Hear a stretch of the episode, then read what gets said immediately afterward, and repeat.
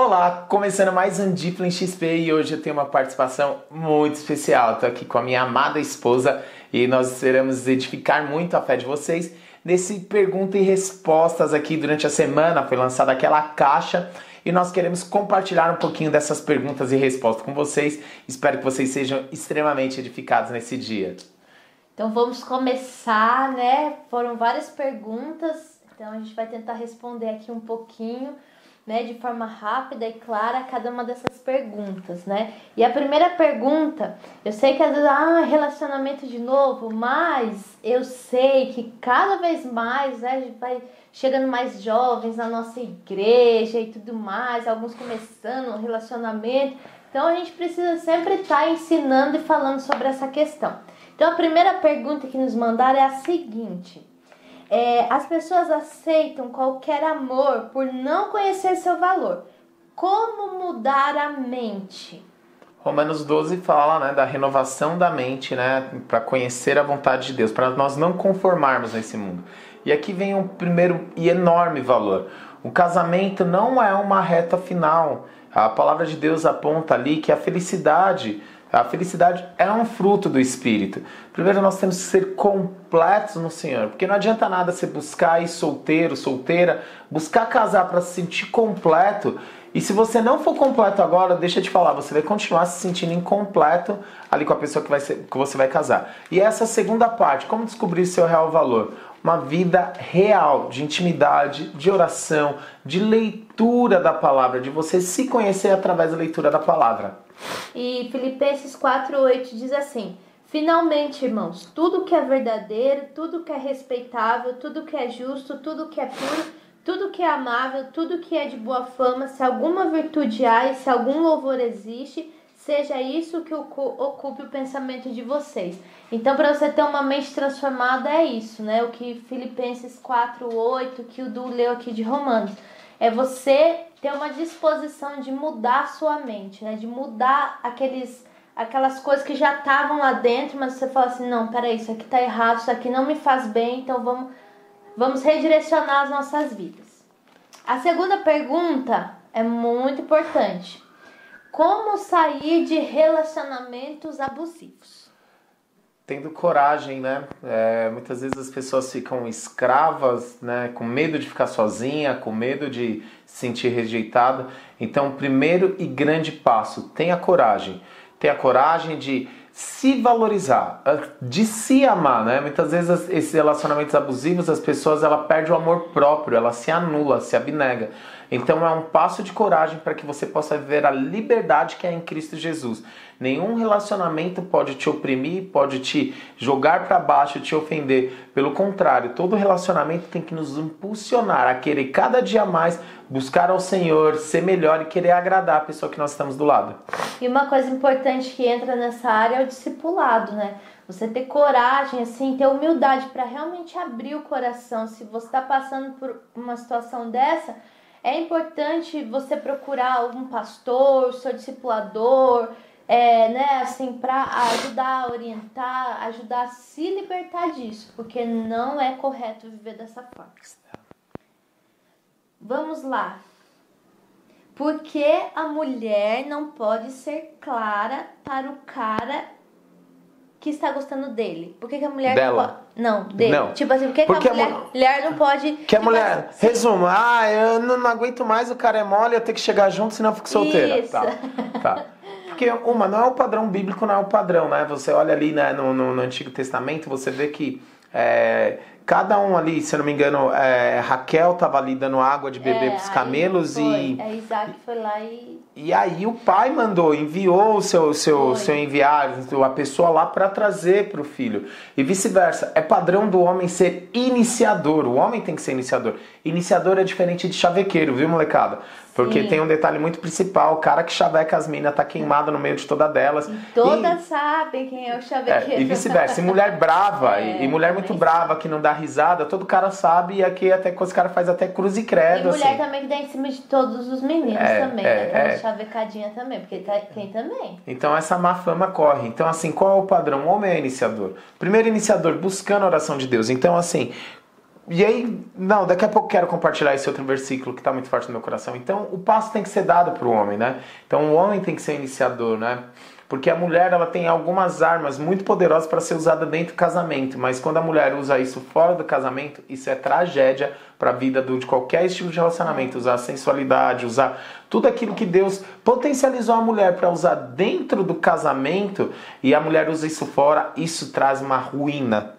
Agora também, se a, se a pessoa tá num discipulado ali verdadeiro, com o coração mesmo temente a Deus e tudo, né? A, a, a menina deve conversar com sua discipuladora e orarem, né? Pra, enfim. Encorajar o cara a virar homem. o cara a virar homem. Vamos entrar... De chegar e atravessar o corredor e dar oi, né? Vamos já entrar nessa da defraudação, que aí é, entra aqui.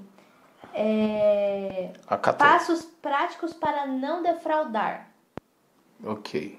Eu volto lá para cima de Tá, então lê aí 1 Tessalonicenses, então. 1 Tessalonicenses 4, do 3 ao 6, diz assim. É, pois a vontade de Deus é a santificação de vocês, que se abstenham da imoralidade sexual, que cada um de vocês saiba controlar o seu próprio corpo em santificação e honra, não com desejos imorais como os gentios que não conhecem a Deus e que nesta matéria ninguém ofenda nem defraude seu irmão. Uau, uau. Forte, né? Muito, demais, demais. Então acho que esse passo maior, assim, é, é o passo da santificação, né? Gente tem que tomar muito cuidado, porque quando um menino sabe que uma menina está gostando dele e vice-versa, aguça algo chamado do ego, mano.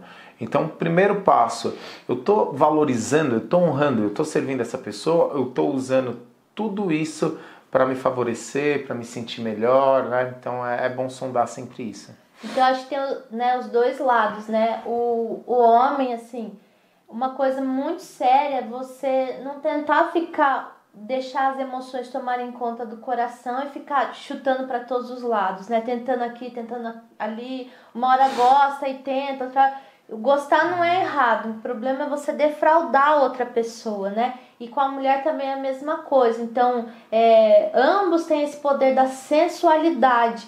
Né? Então, às vezes, quando você está gostando de alguém, você deixa a sensualidade, e isso é, acaba de, que deixa as emoções tomarem conta, né? Então, você faz coisas erradas, é, que, que defrauda, né? É, é assim, tudo que vocês forem fazer, perguntar: Jesus está aprovando isso? O meu coração está limpo, puro e santo, meus pensamentos, minhas atitudes estão sendo lavadas pela palavra de Deus para eu poder agir dessa forma. Então é muito importante. Eu creio que muitas coisas seriam eliminadas se a gente fizesse essa oração de, né, de peraí, peraí, isso aqui será que tá certo? Será que essa, dessa, dessa forma tá certo? Então, uma oração, se você está gostando de alguém, faça essa oração de todo o seu coração, não deixando as emoções controlarem. Senhor, o que for palha, queima, mas o que for ouro, refina. Então, tudo que vem de Deus é refinado pelo ouro, né? É, é, é, é refinado pelo fogo. Então, vai ser puro, vai ser santo, Amém. vai ser debaixo da bênção de Deus, né? A liderança vai caminhar junto, vai ser em paz, né? E não cheio de, de coisas erradas. Legal. Outra pergunta aqui, eu quero, quero barraco, quero polêmica, né? Vai lá. Beijo na boca pode? E sexo antes do casamento também pode? Me prove. Folgado, mas nós respondemos. Tô brincando. Mas é a questão de provar. É, a Rúbia pegou alguns versículos, eu quero pegar alguns aqui, né? Em questão de beijo na boca, existe toda uma química no teu corpo. Eu falo para você, você se torna meu herói se você beijar alguém na boca, menino, não tiver uma ereção, não pensar um monte de coisa. Se, mano, cara, você é meu herói. Se você conseguir como solteiro fazer isso, parabéns, você é um herói. Sem ter um pensamento pecaminoso, sem ter os hormônios te levarem realmente para as alturas, você aí ter uma ereção e dessa ereção, depois, olha que a Bíblia fala, um abismo chama outro abismo. Então, é um primeirinho beijo e depois é um passar de mão e sempre nós, como seres humanos, fomos feitos indiretamente quando caímos para romper barreiras. E quando nós desfrutamos um pouquinho daquilo que pode nos afastar de Deus, sempre é uma tendência de um abismo chamar outro abismo. Mas eu quero compartilhar sobre essa questão de sexo antes do casamento. Visão bíblica, prostituição, não pode, porque tem que ser debaixo da aliança do casamento. Mas o ponto final, crucial, aquilo que esses dias eu estava lendo o livro de Romanos, desfrutando ali da sabedoria que Paulo coloca ali para a gente pegar, e a Rubem já compartilha alguns. É tão interessante, né? É, é, porque a Bíblia aponta a questão de santificação. Tem uma passagem no Antigo Testamento de dois jovens fornicando é, diante do arraial, né? E essa passagem é muito marcante, porque deu uma indignação em um dos homens ali de ver aqueles jovens fornicando. Ele pegou uma lança e jogou a lança e atravessou aqueles dois jovens. Isso é o Antigo Testamento, se eu não me engano, no livro de Juízes, tá fugindo a história exata. Mas Romanos capítulo 6, versículo 5, eu quero ler alguns versículos aqui. Porque se somos unidos com Ele na semelhança da morte, certamente o também seremos na semelhante, da, semelhante à sua ressurreição. Primeiro ponto, se nós renunciamos à nossa vida, morremos na água do batismo e nascemos de novo para Cristo, nós temos uma semelhança, ser igual a Cristo. Segundo, sabendo isso, que a nossa velha natureza foi crucificada com Ele para que o corpo do pecado seja destruído e não sejamos mais escravos do pecado. Versículo 10. Pois quanto ter morrido de uma vez para sempre morreu para o pecado, mas quanto vive, vive para Deus. Falando do Senhor e também da nossa atitude. Assim também vocês considerem-se mortos para o pecado, mas vivos para com Deus e em Cristo Jesus. Portanto, não permitam que o pecado reine em seu corpo mortal, fazendo com que vocês obedeçam às suas paixões. Olha isso que poderoso essa mudança de mente. Queridos, existe algo que somente você tem uma vida real de intimidade. Lendo a palavra, você não vai criar teoria para você.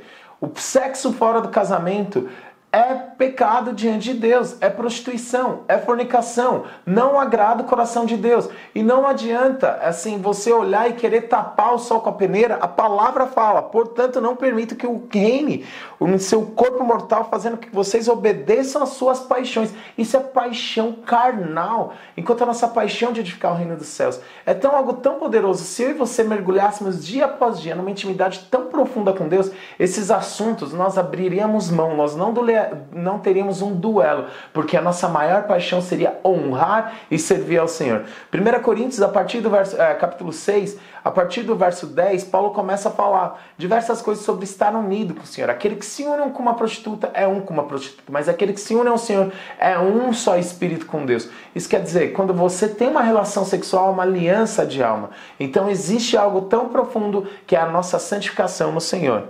E aqui fala assim, 1 Coríntios 6,18: Fujam da imoralidade sexual. Qualquer outro pecado que uma pessoa cometer é fora do corpo, mas aquele que pratica imoralidade sexual peca contra o próprio corpo. E olha essa pergunta que Paulo faz: Será que vocês não sabem que o corpo de vocês é santuário do Espírito Santo, que está em vocês e que vocês receberam de Deus e que vocês não pertencem a vocês mesmos? Porque vocês foram comprados por preço. Agora, pois, glorifiquem a Deus no corpo de vocês. Né? E a questão do beijo, não tem nenhum versículo falando que você não pode beijar, mas o beijo vai levar para a imoralidade sexual. Quando você fica de muita garra-garra, vai levar para a imoralidade sexual. Né? Então aí é, é, o que eu falei uma vez no XP, é aonde você quer chegar, qual é o seu propósito, né? qual, é o seu, qual é o caminho que você quer trilhar na sua vida, qual é o caminho é, de santidade, que tipo de casamento você quer ter lá na frente. Então as escolhas têm que, ser, têm que serem feitas hoje.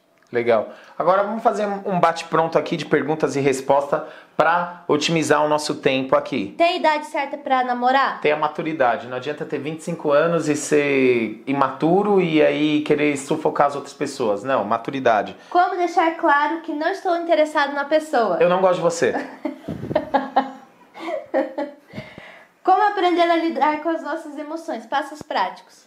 Como aprender? Tipo, esse não é bate-pronto. Não, esse não é bate-pronto, mas eu vou responder de bate-pronto. Como aprender a lidar com as emoções? Tem pessoas que são tomadas pelas suas emoções, onde amor é ódio por uma pessoa de 0 a 100. É você sempre, quando se irritar, buscar o caminho da cruz para acalmar o teu coração e trazer a sua consciência. Poxa, mas é realmente isso? O que, que essa pessoa fez? Qual o valor que essa pessoa tem? Não se deixe dominar pelas suas emoções. E nós temos escolhas, então a gente consegue vencer as emoções. Temos chamados diferentes. Podemos nos casar? Poder você pode, pode fazer qualquer coisa, mas existem consequências. O cara quer ser pastor e a menina quer ser socialite. Então existe uma consequência quando você casar. Ou você vai influenciar de tamanho que ela vai ser uma pastorona, ou você vai ser um socialite junto com ela e sentir faltar que está faltando alguma coisa. Então conversar e adequar sempre. E então, oração, oração.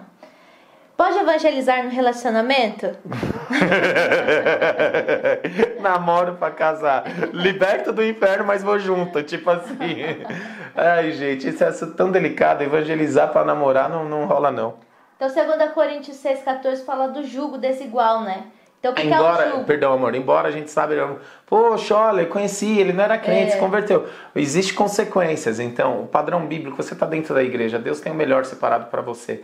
Tenha discernimento, ouça Deus, né? Então, vai lá falar do jugo Que você desigual. não vai precisar ficar treinando a pessoa, né? Deus já tem a. a- a- é, Deus quer preparar a pessoa certa para cada um, né? Então o que, é o jugo desigual? Era aquela madeira que ficava é, nos dois bois, assim, juntando eles. Então imagina, tava ali no trabalho puxando as coisas, aí um é mais forte, o outro é mais fraco. Vai chegar uma hora que o mais forte vai cansar, porque o mais fraco não tem vigor para ajudar ele a puxar a carga. Né? Então isso é o jogo desigual, isso é você entrar num relacionamento que um não quer nada com a igreja e o outro tá na igreja. É, não, é desconexo, né? Não tem conexão isso em Deus. É, Outra pergunta boa. É correto dar o passo. Dar. sem orar. Sem horário, é correto, sei lá. Não, nem vou responder. É, qual deve ser o posicionamento de um jovem quando está gostando de outra pessoa? Não, peraí, bate, bate pr- pronto primeiro. Posso gostar de duas pessoas ao mesmo tempo? Nossa, parabéns, Romeu. Parabéns, Salomão, do século XXI. Se você gosta de duas pessoas, na realidade você não gosta de ninguém. A sua carência tá colocando você a distribuir seu Ah, coração para todo mundo. Ai, não, mas acho que aquele ali. Bem me quer, mal me quer, não. Sorteia, parou aí para dois ou um, ah, der certo é lucro. Não. Então, Não, são das não suas emoções. É. É, Não, você pode até gostar, mas não tá certo, né? Gostar, imagina, não tem como. Às vezes a pessoa tá assim, ah, eu gosto de fulano, mas o outro é bonitinho. Mas, tipo, não tá certo. Não, mas é gostar, deixar bonitinho, né? Ah, bonitinho, lá, qualquer né? feinho, bem arrumado e É, bonitinho. qual deve ser o posicionamento de um jovem quando está gostando de outra pessoa? Olha, assim, Paulo ensina a tratar as mulheres solteiras, né, como nossas irmãs. É pureza, sabe? Bondade. Não adianta também você ser ultra gentil, querendo, tendo uma segunda intenção. Então, é, eu, eu sempre, quando solteiro, eu sempre me policiava a notar se aquilo jeito que eu estava tratando estava gerando até alguma expectativa no coração de uma menina solteira. E eu sempre me preservava e preservava a pessoa para não defraudar.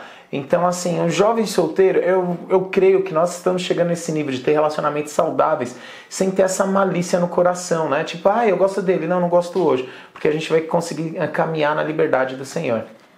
E criar uma amizade, né? Uma amizade verdadeira sem, sem precisar com segundas intenções o tempo todo. É isso. É isso aí, galera. Muito obrigado. A gente tem outras perguntas aqui. Espero ter edificado a vida de vocês. Se tem mais perguntas, manda lá que a gente quer trocar essa ideia, ter esse momento de perguntas e respostas para edificar a sua vida. Jesus abençoe e até a próxima. Até, tchau.